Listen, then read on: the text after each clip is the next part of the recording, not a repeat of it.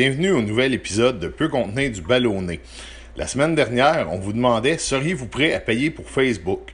Un de nos auditeurs nous a laissé un commentaire. Tabarnak, moi là, je suis pas d'accord de payer du gris de contenu payant Facebook ici. Ben d'accord avec toi ici. Moi j'en veux du ballonné. Yeah! Donc, vous constaterez que la majeure partie de nos auditeurs n'est pas prêt à payer pour du contenu Facebook. Cette semaine, le podcast a un commanditaire. Notre commanditaire est CouchTech Media. CouchTech Media, c'est une chaîne YouTube qui parle d'actualité technologique et de tout ce qui a trait à la technologie. Bon, soyons honnêtes, les gars ne savent pas encore qu'ils sont mon commanditaire, mais après avoir entendu le podcast, probablement qu'ils m'enverront un chèque, du moins je l'espère. Cette semaine, dans l'actualité, la nouvelle qui m'a le plus marqué est le décès de notre premier ministre de l'Éducation du Québec, c'est-à-dire M. Paul Gérin-Lajoie. M. Lajoie, qui était né à Montréal en 1920, avait étudié à l'Université d'Oxford en Angleterre. Il a aussi été admis au barreau du Québec en 1943 et déjà là, il voulait vraiment lutter en faveur de la démocratisation de l'enseignement. Donc, la notion d'enseignement gratuit pour tous provient de M. Gérin-Lajoie.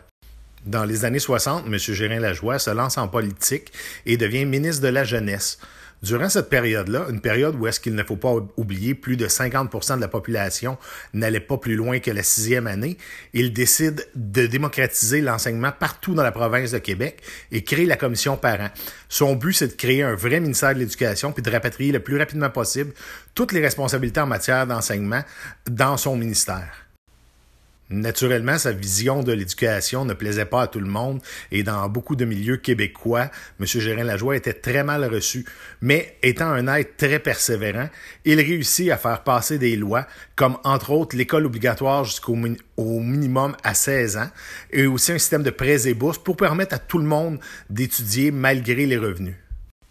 Suite à sa retraite du monde politique, M. Gérin-Lajoie forme la fondation Paul Gérin-Lajoie, qui vient en aide à plusieurs pays, dont Haïti, le Sénégal, et aussi lance le projet de la dictée Paul Gérin-Lajoie, dictée internationale regroupant plusieurs pays de la francophonie, dont j'ai eu la chance d'assister l'an passé, en 2017, puisque ma fille était finaliste internationale. Salut, Amy! Tout ça pour dire que le Québec perd un grand homme politique, un homme avec des convictions, prêt à se battre pour ses concitoyens, un politicien comme on n'en a pas vu ici au Québec depuis des générations. Donc, chapeau, M. Gérin-Lajoie, pour tous vos réalisations, et j'espère que vous continuerez à veiller sur l'éducation d'en haut. C'était donc la nouvelle qui m'a marqué le plus cette semaine et dont j'avais envie de vous parler. Au niveau technologique, aujourd'hui, revirement, on a Samsung et Apple qui réussissent à s'entendre au niveau des brevets. Euh, c'est une poursuite qui date d'il y a plus de sept ans, une poursuite à laquelle un milliard était demandé. À la base, on a eu euh, comme euh, environ 300 millions qui ont été accordés à Apple par un juge. Samsung a contesté le jugement. Le même jugement est devenu environ 930 millions, a été revisé à 548 millions de dollars et Samsung avait encore refusé le jugement et demandait même l'annulation du procès. Finalement, c'est une entente hors, cours euh, dans un monde où le nombre de téléphones mobiles annuels vendus est de plus en plus bas d'année en année. Donc, on a les deux joueurs majeurs mondialement qui présentement signent une entente afin de régler leur chicane et peut-être éventuellement pouvoir mettre cet argent-là dans le développement de nouvelles technologies ou tout du moins l'amélioration de cette dernière. C'était les nouvelles que j'avais envie de parler cette semaine. Euh, sinon, rien de spécial dans le monde de peu contenir du ballonné, si ce n'est notre commanditaire de la semaine, CouchTech Media, qui, vous l'aurez compris, n'est pas un commanditaire réel, mais bien des amis à moi qui ont lancé leur chaîne YouTube, qui parlent de technologie et des actualités technologiques. Donc, je vous invite à chercher CouchTech Media sur YouTube et de participer à cette communauté.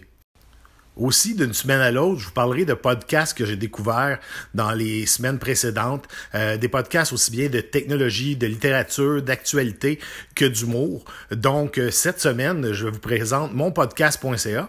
Mon podcast.ca, c'est le podcast de Mathieu qui est hébergé par Balado Québec, aussi disponible sur iTunes, Google Play, au même principe que peut contenir du ballonné. Donc, je vous invite à écouter mon podcast.ca et n'hésitez pas à me laisser en commentaire vos podcasts favoris. Peut-être que je vais découvrir quelque chose de nouveau et d'intéressant.